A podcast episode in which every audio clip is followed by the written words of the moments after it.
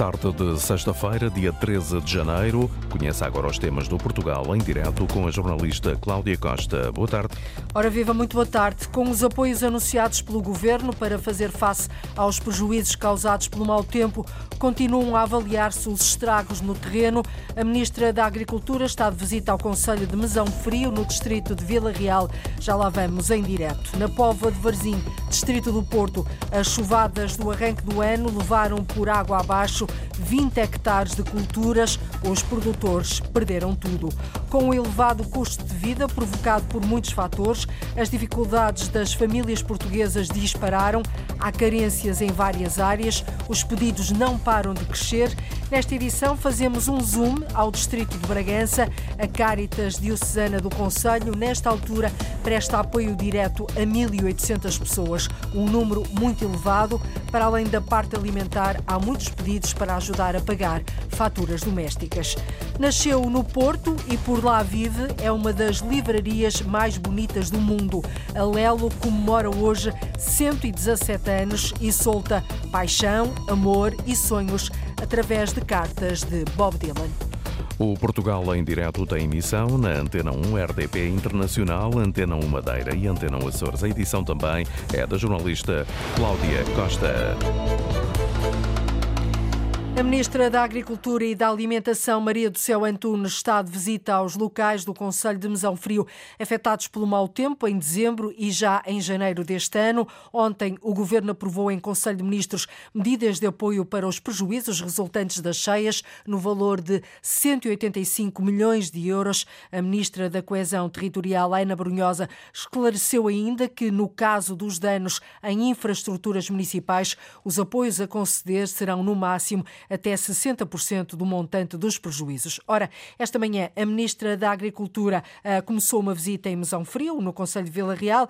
A visita está a ser acompanhada pela repórter Fátima Pinto. Fátima, Maria do Céu Antunes ainda percorre esses territórios? Uh, neste momento já não. Foi uma visita muito rápida.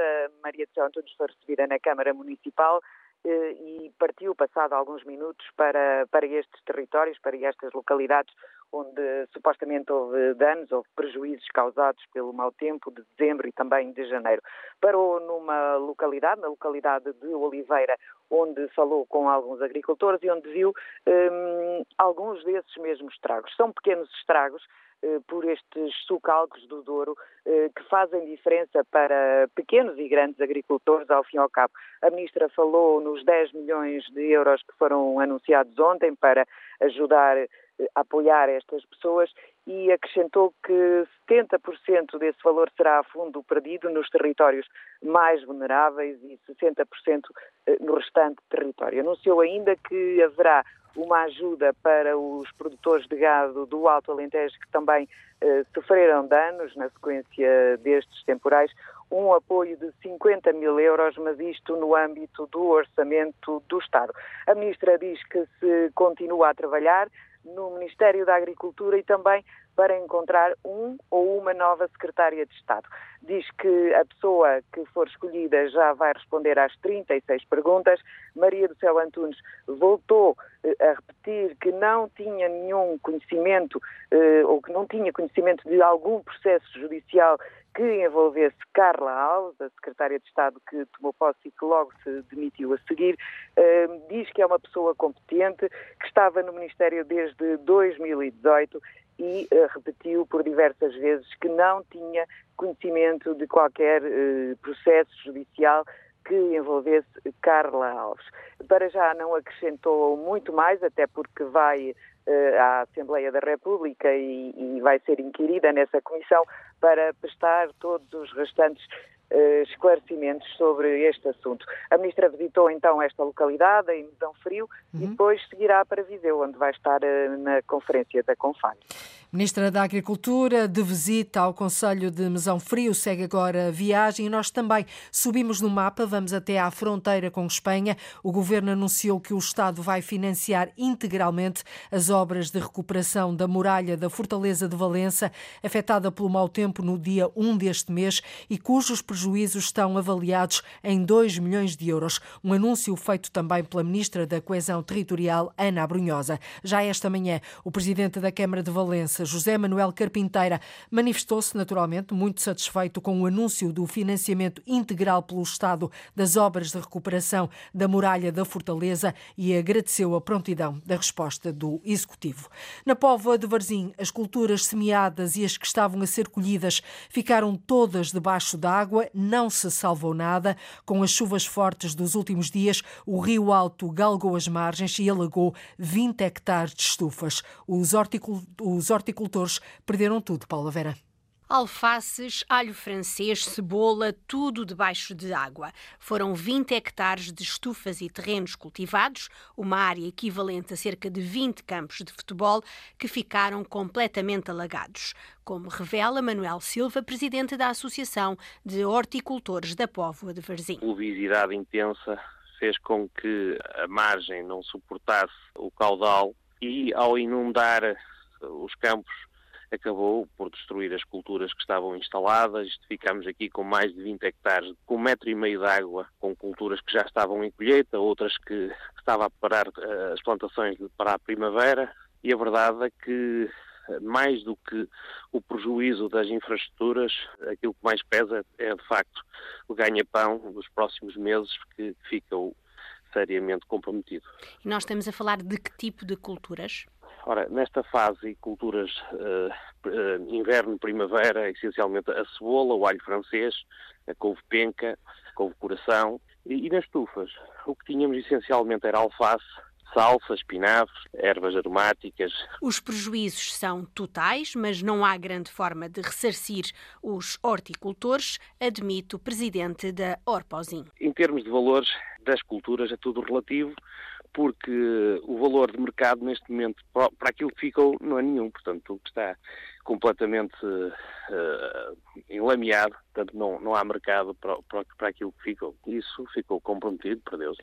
Agora há que levantar a cabeça, voltar a, a drenar os campos e, e, voltar a semear. A solução, revela Manuel Silva, passa por consolidar as margens e aumentar o leito do Rio Alto. Neste caso, vamos ter que aumentar a sua capacidade, alargando, digamos, o leito do Rio Alto. A consolidação das margens é aquilo que mais nos preocupa, porque estamos a falar de solos arenosos facilmente arrastáveis pela água, Aliás, por exemplo, nós num primeiro momento tentamos reforçar as margens com sacos de areia, mas obviamente que a água até levou a areia e os sacos ficaram vazios. Portanto, urge pensar num plano de sustentação destas margens para que aquilo que sucedeu não volta a acontecer. A Associação dos Horticultores da Póvoa de Varzim conta com 850 associados e mostra-se muito preocupada com o futuro de várias famílias que subsistem da horticultura e que viram de um dia para o outro toda a sua produção ficar debaixo de água. Foram 20 hectares de cultura totalmente destruídos na Póvoa de Varzim. Os produtores perderam tudo. É mais uma tentativa falhada nos Açores. O navio que ia abastecer de mercadorias a Ilha das Flores não conseguiu atracar no Porto das Lajes. Os comerciantes estão desesperados. Dizem Luís Branco que não conseguem aguentar mais prejuízos. Mais um revés na economia da Ilha das Flores. A ondulação no Porto das Lajes levou o navio Monte daqui ao regresso para a Horta, para desespero dos comerciantes. Eu tenho frigoríficos a bordo, mais do que um frigorífico a bordo. Uh, as mercadorias, quando chegarem, parte delas vão chegar catucadas, outra parte vai ficar teorada e são prejuízos em cima de prejuízos e está a ficar completamente insuportável manter uma empresa da dimensão da minha operar na Ilha das Flores. Arlindo Lourenço, comerciante das Flores, lembra a falta de decisões acertadas e atempadas. Nós temos que voltar a afretar um barco de menor dimensão, tipo uma lena, para salvaguardar as escalas à Ilha das Flores até que, até que as obras permitem que um navio de maior dimensão consiga operar nas flores. Isto está mais que provado que um navio daquela dimensão do Monte Brasil ou, ou, do, ou do Monte Brasil ou outro equivalente Uh, vai ser, isso vai acontecer com muita regularidade durante o inverno. Aliás, está a acontecer, aconteceu o mês passado, acontece esse, e vai continuar a, a acontecer, porque o Porto não tem condições de operar. Arlindo Lourenço é o único comerciante a manifestar publicamente este seu desagrado. Com a Câmara de Comércio da Horta, falaria mais alto. Há pouco tempo tive uma conversa com o Presidente, teve cá pessoalmente, teve a delicadeza de visitar e disse-lhe exatamente isso olhos nos olhos. Não vale a pena porque vocês não resolvem absolutamente problema nenhum das flores e as flores, infelizmente, não têm uma Câmara do Comércio, não têm dimensão para isso. Os empresários são extremamente desorganizados e conflituosos entre si, e isso ainda complica mais a nossa situação. Desespero dos comerciantes da Ilha das Flores. Depois do mau tempo ter destruído por duas vezes o porto comercial da ilha, diz-se que uma tragédia nunca vem só. O desespero dos comerciantes da Ilha das Flores, nos Açores. O ministro do Ambiente, Duarte Cordeiro, está esta sexta-feira de visita às obras em curso junto à barragem de Odeleite, no Algarve, no âmbito do Plano Regional de Eficiência Hídrica. Os trabalhos incluídos no PRR destinam-se a melhorar e aumentar a capacidade disponível nas albufeiras e nos sistemas já existentes, mas também reforçar com novas origens de água. Apesar da maioria do território continental já estar fora de situação de seca, três albufeiras ainda se encontram a menos de 20% da capacidade. Estes são dados da Agência Portuguesa do Ambiente. Uma delas é a Bravura, no Barlavento Algarvio, com 12% do volume total armazenado. Ora, Duarte Cordeiro eh, deve anunciar o andamento dos vários projetos que pretendem melhorar a disponibilidade de água no Algarve, Marenturos. São quase 2 milhões e meio de investimento numa obra que em breve estará concluída. Trata-se do aproveitamento do chamado volume morto na barragem do Odeleite, no nordeste de Algarvio, barragem que com as últimas chuvas chegou a 60% da capacidade máxima. Esta é a primeira concretização uh, do plano de, de, recuperação e resiliência dedicada à eficiência hídrica do Algarve. São uma obra que está uh, um mês e meio de estar concluída, são 2,4 milhões de euros, que permite acrescentar 15 hectómetros cúbicos, qualquer coisa como uh, que corresponderia a 7% do consumo de água do Algarve ou 20% do consumo humano. Eh, o plano de recuperação e resiliência é muito ambicioso, tem várias obras, eh, está em curso, eh, há vários aspectos que estamos neste momento a trabalhar e dar passos firmes. Um dos mais famosos e mais conhecidos que nós temos falado é a desalinizadora. A central de salinização é uma das obras mais emblemáticas do plano de eficiência hídrica do Algarve. Duarte Cordeiro, ministro do Ambiente, esteve em Odeleite para dar conta de prazos de andamento das obras e também para falar do avanço a que já se chegou em termos da central de salinização. O estudo de impacto ambiental vai estudar duas localizações possíveis, Albufeira e Lagos. Foi por isso, exatamente para reconhecer que talvez eh, tivéssemos a pensar numa desalinizadora muito pequena, que decidimos aumentar o tamanho da mesma e, portanto, passar para uh, uh, uma dimensão que nos permite utilizar até 24 hectómetros cúbicos. Só para dar um exemplo, eu aqui fiz a referência que nós conseguimos com a captação do volume morto desta barragem chegar aos 15 hectómetros km cúbicos, que é qualquer coisa como 7% do consumo de água do Algarve. E estamos nesta fase agora, na parte do estudo de impacto ambiental, para escolher as localizações. Esta central de salinização, cujo custo aumenta também porque aumenta a sua dimensão, vai ser a primeira no continente, mas não a única. Há a intenção de avançar com um projeto similar para o litoral alentejano. Noutros territórios, por exemplo, o litoral alentejano, não temos tanta população, por exemplo, para aproveitar água para reutilização, mas temos uh, uh, trabalhos ao nível das ligações, que estamos a fazer, do Alqueva, trabalho ao nível da eficiência, quer na agricultura, quer uh, na área de consumo urbano, e também estamos a, a, verificar que nesse território, no litoral alentejano, pode haver oportunidade para haver desalinizadoras quer em Sines, por causa das necessidades que vamos ter de todo o desenvolvimento industrial que vai haver, quer um pouco mais a sul. O anúncio feito por Duarte Cordeiro, Ministro do Ambiente, esta manhã em Odeleite, no Nordeste Algarvio. Ora, uma das soluções para poupar água é a reutilização. No Algarve, 3% das águas residuais ganham uma nova vida depois de serem tratadas. São utilizadas na rega de alguns espaços verdes e campos de golfe, mas de acordo com uma equipa de investigadores da Universidade do Algarve, o próximo destino das águas tratadas vai ser os laranjais da região do Arte Baltazar.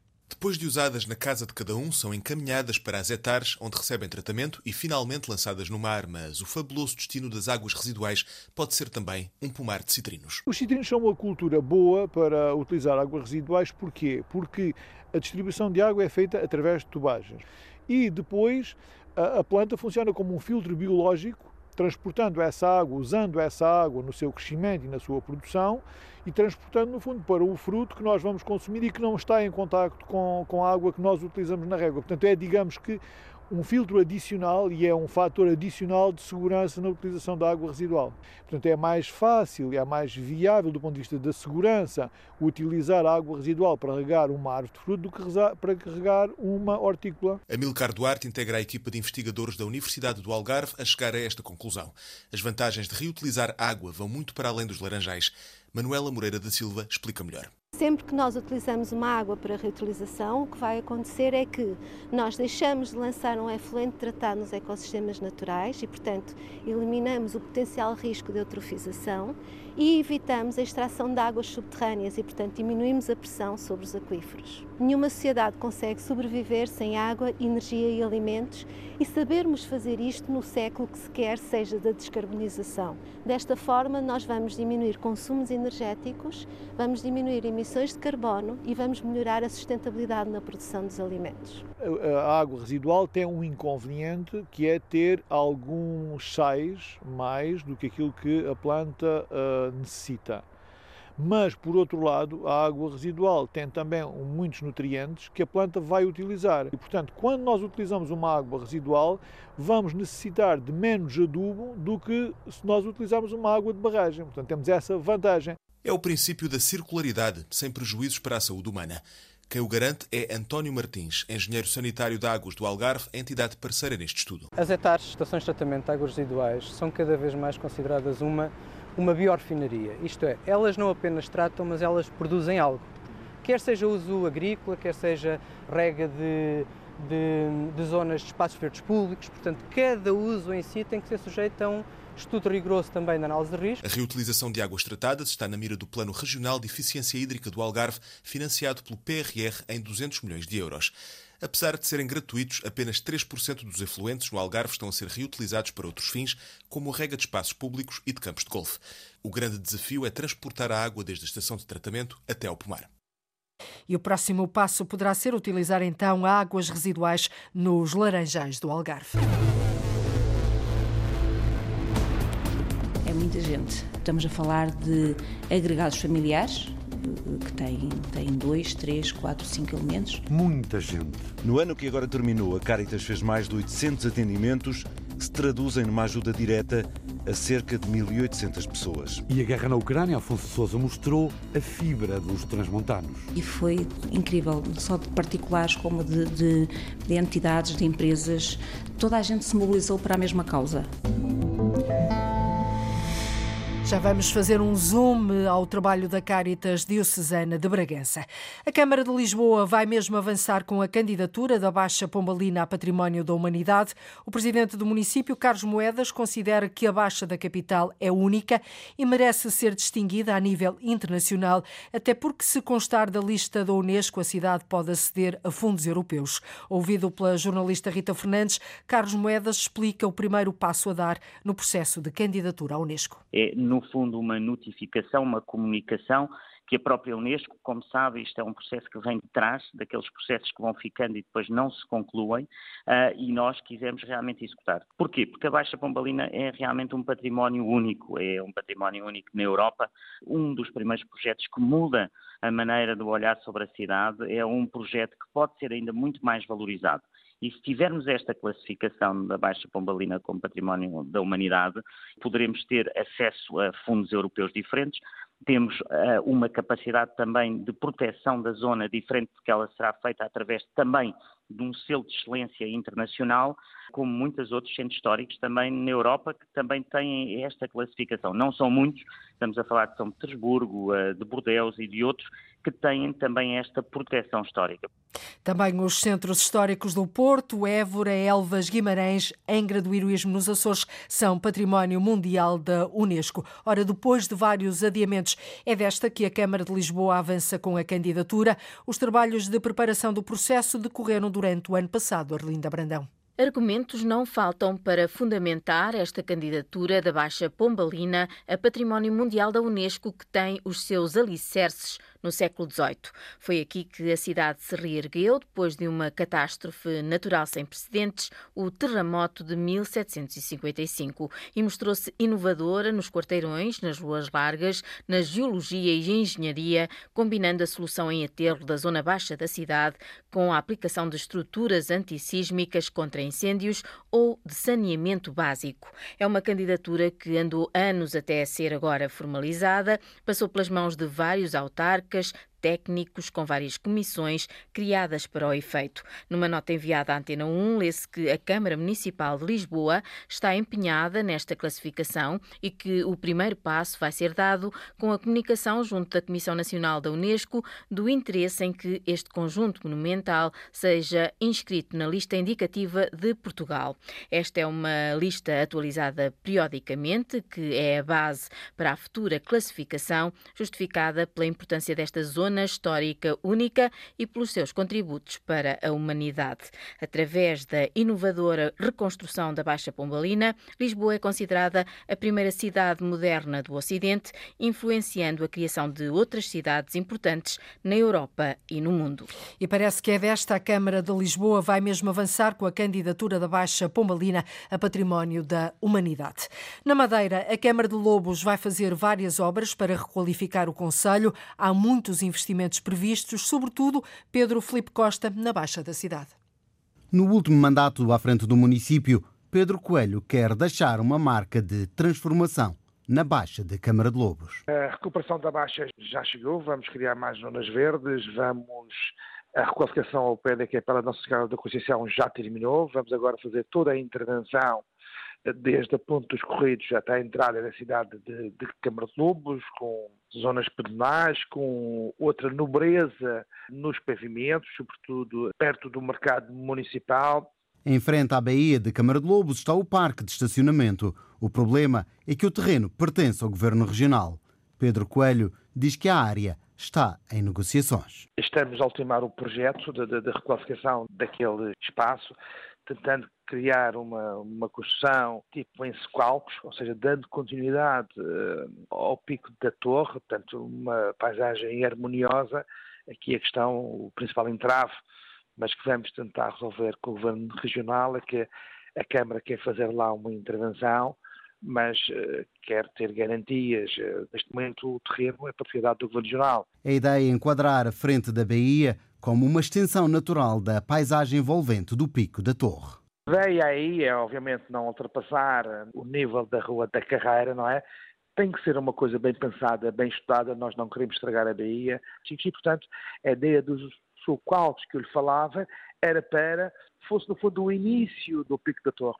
Claro, vai ter também alguns equipamentos. Sim, isso... uma grande praça em cima, ecopontos, melhor iluminação pública, melhores passeios, para lá da Baixa e da Bahia, o autarca diz que tem planos para a frente mar de Câmara de Lobos. Eu pretendo requalificar toda a frente mar dos corridos.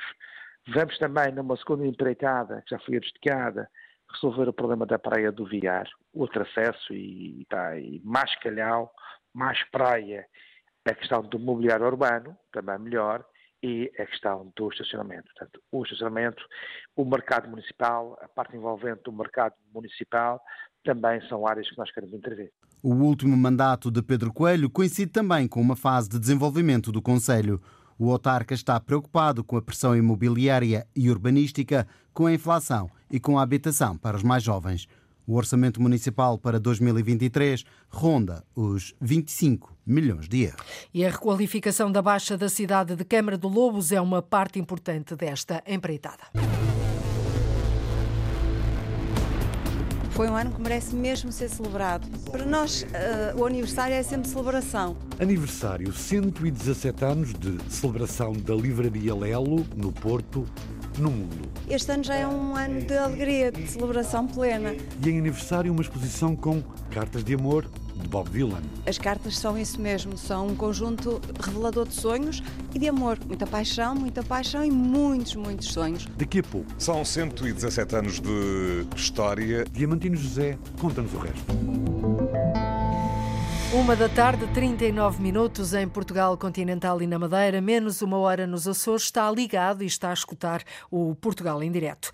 A pandemia veio aumentar o número de pessoas a necessitar de ajuda. Logo de seguida, a invasão da Ucrânia pela Rússia mexeu fortemente com a economia mundial. Os combustíveis dispararam, a energia também, e a inflação veio completar um conjunto de fatores que fizeram subir bastante o custo de vida. Ora, hoje, aqui no Portugal em direto, olhamos para uma uma realidade que espalha bem todo o país, a Caritas Diocesana de Bragança. Os últimos anos levaram a instituição a dar apoios nas mais variadas áreas. Afonso de Souza. A Caritas Diocesana de Bragança tem a sua ajuda em todos os 12 municípios do Distrito Transmontano, com especial incidência em Miranda do Douro, Vimioso e Bragança. No ano que agora terminou, a Caritas fez mais de 800 atendimentos que se traduzem numa ajuda direta a cerca de 1.800 pessoas. É muita gente. Estamos a falar de agregados familiares, eh, que têm, têm dois, três, quatro, cinco elementos, o que passa de 800, eh, porque ainda não estão lançados os dados de dezembro. Eh, portanto, temos aqui os mais variadíssimos tipos de apoio. Desde do início da, da pandemia e, e, depois a consequência também da, da, da, guerra na Ucrânia, atendimentos que não fazíamos até, uh, até à data, começámos a fazer porque as necessidades e a realidade assim o exigiu. Então, neste momento, que é mais notório, onde continua realmente a ser a parte alimentar, uh, os géneros alimentares, no entanto, tem-nos procurado muito por questões de faturas domésticas. Uh, e este janeiro aquilo que é a nossa experiência já em anos anteriores, uh, o mês de janeiro é, é muito preocupante.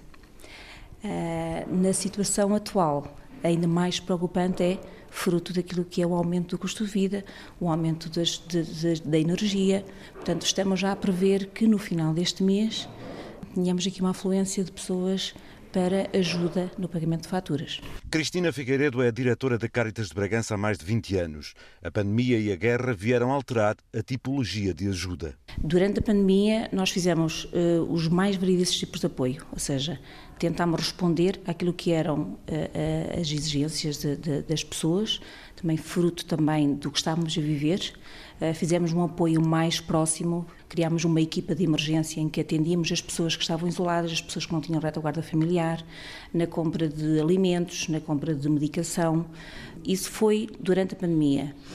Agora, estamos a ter, neste momento, pronto, com o início do, do inverno, do frio, uh, começamos a ter também muita gente à procura de roupas quentes, cobertores, roupas de cama. Uh, havia pessoas a pedir, mas este, este, ano foi uma afluência brutal de, de pedidos. Portanto, nós esgotámos quase tudo o que era roupas quentes, cobertores, edredons, esgotámos tudo o nosso estoque. Muita gente não tem as casas preparadas para o inverno e também as pessoas já estão a, a também a tentar poupar um bocadinho, evitar também uh, uh, ligar, porque as, uh, as contas, de, as faturas da energia vão, vão trepar. A guerra na Ucrânia mostrou a solidariedade do povo português, em particular dos transmontanos. E foi incrível, só de particulares como de, de, de entidades, de empresas, toda a gente se mobilizou para a mesma causa. Isso foi muito positivo para nós. Nós temos muito que agradecer. Continuamos também com o apoio da retaguarda que sempre temos nas campanhas nacionais da Caritas Portuguesa, que ainda se mantém. Esta, nós temos tido uma ajuda todos os meses da Caritas Portuguesa, fruto de uma campanha que está em aberto sempre desde o início da, da pandemia. Conseguimos com isto, com este apoio em género e também apoios monetários, conseguimos fazer outro tipo de apoios, seja pagamento de uma renda, que até à data não conseguimos fazer, com o nosso, com o nosso plafond que tínhamos mensal. Uma ajuda que cresceu também foi uh, a medicação, apoio em medicamentos, essencialmente pessoas idosas com doenças crónicas, com uh, pensões baixas, uh, também fruto daquilo que foi o aumento dos medicamentos. Uh, temos tido uma grande procura de, de, pessoas dessa, dessa faixa etária para compra de medicação. O apoio da Caritas aos que mais precisam é igual aos outros todos, mas diferente na forma. Nós não fazemos um apoio continuado, ou seja, a Caritas faz um apoio urgente e uh, imediato. Não apoiamos uma pessoa durante anos. Uh, tentamos modificar também aquilo que é a pedagogia da, da, ação social. Não criamos vícios. Nós criamos, nós ajudamos em situações pontuais e de necessidade. Uh, subida de desemprego, uma, uma renda no momento de dificuldade, alguma coisa que tenha acontecido na vida diferente, que não estava a contar, e a Caritas está aqui para isso, para apoiar uma, uma ajuda imediata e, e, urgente. Pronto, é isso que a Caritas faz. Tanto apoia jovens, como apoia famílias uh, monoparentais, como apoia famílias numerosas, como apoia idosos em situações de isolamento, em situações de doença, uma, uma, pessoa que precisa de uma, consulta, um tratamento ao Porto ou a Vila Real, nós fazemos o, o podemos pagar eh, a viagem, o bilhete. Portanto, fazemos vários tipos de apoio, desde, desde ao nosso alcance, e tínhamos meios para isso, nós fazemos-lo. É a única instituição que pode fazer isso. Cristina Figueiredo olha ao futuro próximo com bastante apreensão, por causa da situação social de aumentos generalizados, com energias e inflação nos bens alimentares. Vamos ter aumento de procura de, de bens, bens, eh, alimentares, pessoas que vão precisar de, de, ajuda no pagamento de rendas, pessoas que precisam de comprar medicação que tomam diariamente, com doenças crónicas. Portanto, tudo isto se vai agravar, todos os outros atendimentos se vão agravar. Portanto, as despesas são muitas para aquilo que são rendimentos que têm. Este é o cenário que estamos a prever.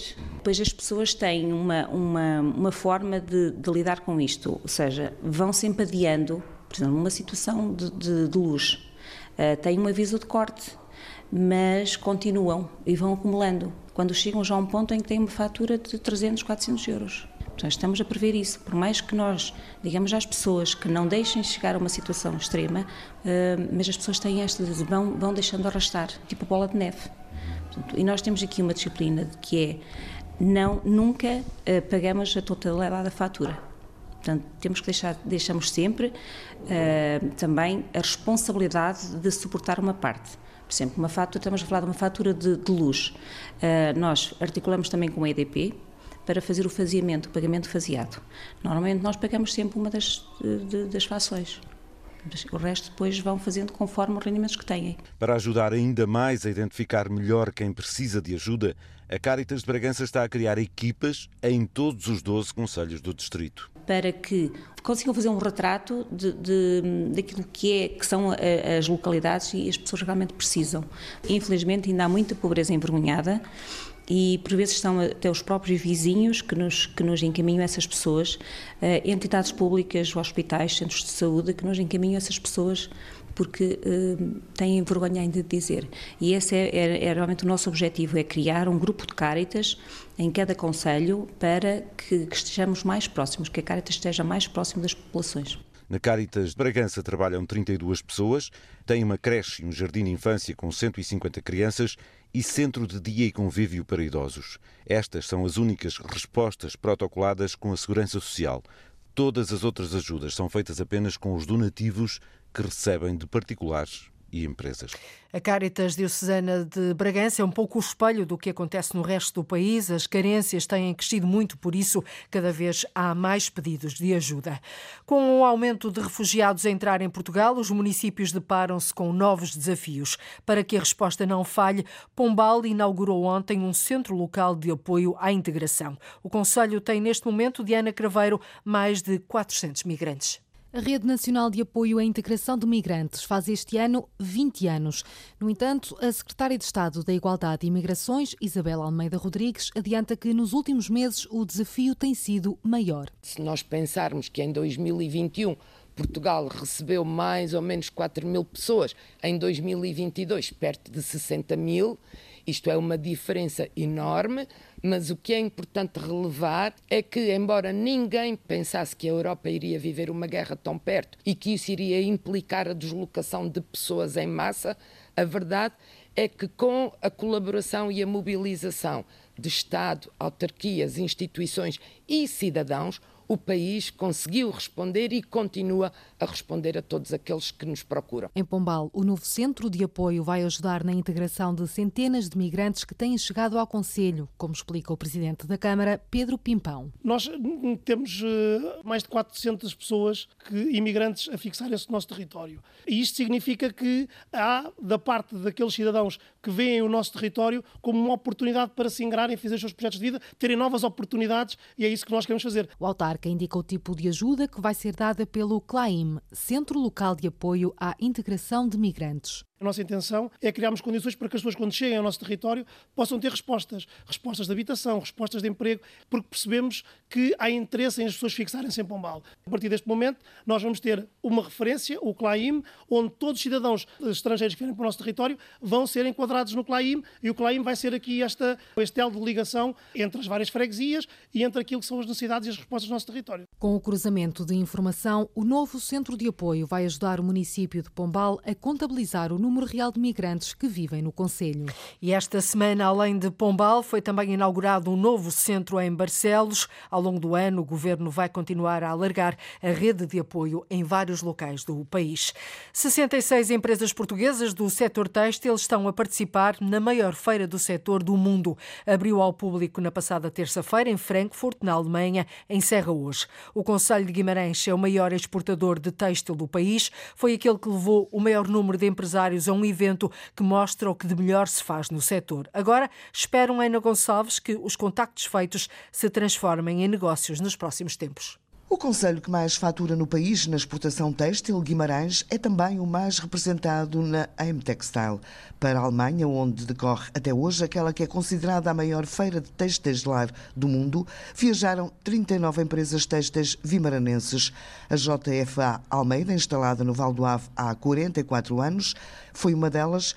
Joaquim Almeida salienta a importância deste evento. É uma oportunidade para apresentarmos as nossas nova coleção, pelo menos é uma oportunidade para estar com os nossos clientes eh, já existentes e é uma oportunidade também para conhecer novos clientes. Portanto, esta feira é muito importante nesse sentido. E já em jeito de balanço, porque a M-Textile encerra hoje as portas, o empresário de Guimarães ficou bastante surpreendido com a edição deste ano. Olha, para, para, para lhe dizer, até começar por esta, que se esperava uma feira, enfim, eh, sem grande expectativa, sem sem grande, digamos, sem grande interesse, foi exatamente o contrário.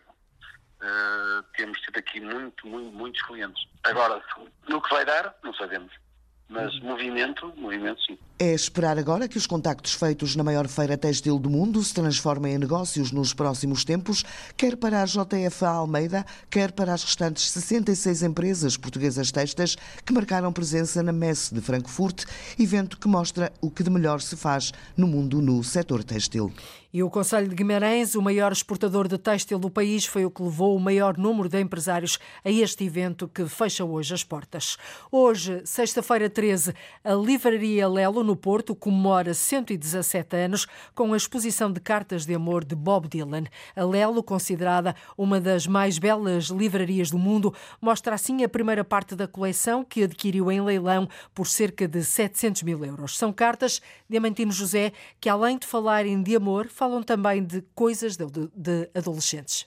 São 117 anos de história e de muitas histórias. A Livraria Lelo está de parabéns. Comigo está hum, a administradora da livraria, Aurora Pedro Pinto. Hum, foi um ano que merece mesmo ser celebrado, este último? Foi um ano que merece mesmo ser celebrado. Para nós, uh, o aniversário é sempre celebração. Uh, claro que os, o, o, anterior foi uma celebração mais esperançosa, digamos, e, e, menos alegre. Este ano já é um ano de alegria, de celebração plena. Uh, nós, felizmente, já desde a Páscoa que estamos no nosso ritmo absolutamente normal e, portanto, é, é celebrar os 117 anos e é celebrá-los felizes. E os números não mentem. A livraria mais bonita do mundo é a livraria que mais vende em Portugal. É a livraria que mais vende em Portugal e é a entidade e instituição que mais exporta cultura portuguesa e literatura nacional.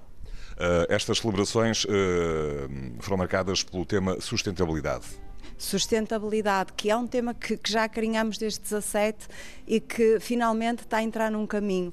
Em 22 fomos uh, auditados por uma empresa certificadora e uh, finalmente temos o selo, o selo Butterfly, o selo borboleta da Positive Luxury, que nos deixa muito felizes porque de facto somos a única instituição em Portugal e a única, do, do digamos, do ramo cultural no mundo a ter o selo uh, Butterfly. Uh, o acervo da livraria fica agora mais rico com estas cartas uh, que foram leiloadas uh, há poucos meses nos Estados Unidos e que a Lelo adquiriu. Estas cartas de Bob Dylan, tinha ele 17 anos, foram escritas no final dos anos 50 do século passado.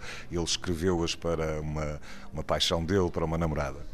Exatamente, escreveu-as para a Barbara Witt e as cartas são isso mesmo, são um conjunto revelador de sonhos e de amor, muita paixão, muita paixão e muitos, muitos sonhos. O sonho de vender um milhão de discos, vendeu mais de 125 milhões.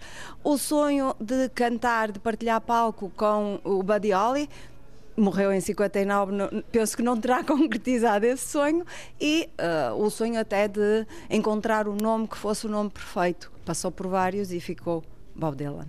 E por falar em sonhos, que sonhos é que tem para a Livraria Lalo?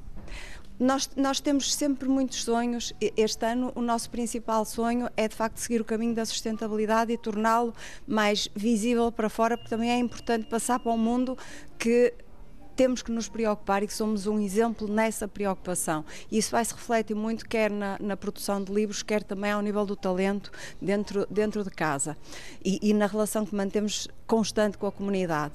E depois vamos ter outros sonhos. Em abril eh, deixamos de ter uh, o, o, a apresentação da carta de Bob Dylan nesta, nesta, nesta campanha e vamos passar a ter em exposição outra coisa maluca que é a pulseira de Saint-Exupéry que foi encontrada encontrada no Mediterrâneo. Vamos também cometer a, loucura de ir uh, à, fe à, Feira de São Jordi de uma forma diferente, com todo um programa e com a nossa coleção de livros. Vamos ter cá o manuscrito Amor de Perdição, que nos chegará finalmente este ano, já em março. E, portanto, e, e há todo um caminho por aí fora de sonhos e outros que nos surjam uh, como destino, como foram as cartas de Bob Dylan. Muito obrigado, Aurora Pedro Pinto, administradora da Livraria Lelo, que hoje completa 117 anos de existência. As portas abriram ao público ao meio-dia e meia hora. Hoje, excepcionalmente, a entrada é livre, portanto, estão convidados para passar pela Lelo, aqui na, no Centro Histórico do Porto. Fica o convite a Diamantino José, a livraria que mais vende em Portugal as cartas de amor de Bob Dylan, mas não só, a brilhantarem os 117 anos da Lelo no Porto. E começa hoje, finalmente, o ano da Alemanha, também na Casa da Música do Porto. Está marcado um concerto para logo à noite que vai levar ao palco uma estreia nacional. Mas é o poema sinfónico de Richard Strauss a quem é dado grande destaque com a obra Uma Vida de Herói, que conta a história do compositor Cláudio Cláudia Aguiar Rodrigues através dos sons. Os sons de uma vida.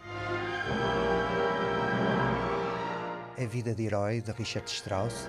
Richard Strauss, que esteve no Porto em 1908, quando dirigiu, e foi a primeira vez que a Orquestra Filarmónica de Berlim esteve aqui na cidade do Porto, foi o próprio Richard Strauss que dirigiu a orquestra. Nós temos aqui a sua música e é uma música muito interessante porque é uma, esta vida de herói é um retrato autobiográfico posto em música do próprio compositor. O diretor artístico da Casa da Música, Rui Pereira, destaca a presença da Orquestra Sinfónica do Porto, a quem cabe manter o ritmo do ano que abre oficialmente também com uma estreia nacional. Começa com traços da modernidade alemã e com uma obra uh, muito importante do século XX de Bernd Zimmermann, apresentada aqui naturalmente pela primeira vez na Casa da Música, uh, sob a direção do maestro titular, Stefan Blunier.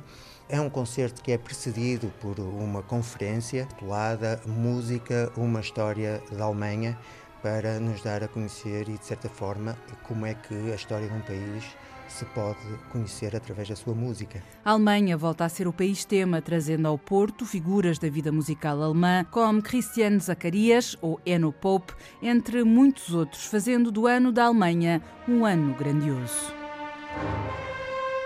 A música alemã tem depois todo aquele repertório de Wagner, vamos apresentar a inversão de concerto, Electra da Richard Strauss e, portanto, é um ano grandioso.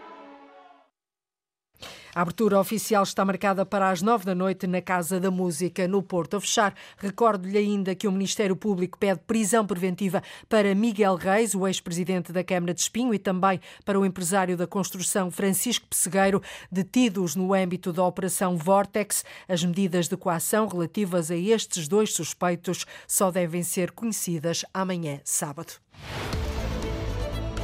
E é tudo por hoje. Eh, terminamos assim uma semana de emissões do Portugal em Direto, a ligar o país de uma ponta à outra. Ligamos o norte e o sul, o litoral e o interior, o continente e as ilhas. Contamos com a sua escuta a partir da próxima segunda-feira. Antes disso, desejo-lhe um excelente fim de semana. Bom fim de semana. Termina aqui o Portugal em Direto, edição da jornalista Cláudia Costa. Liga à informação. Ligue à Antena 1.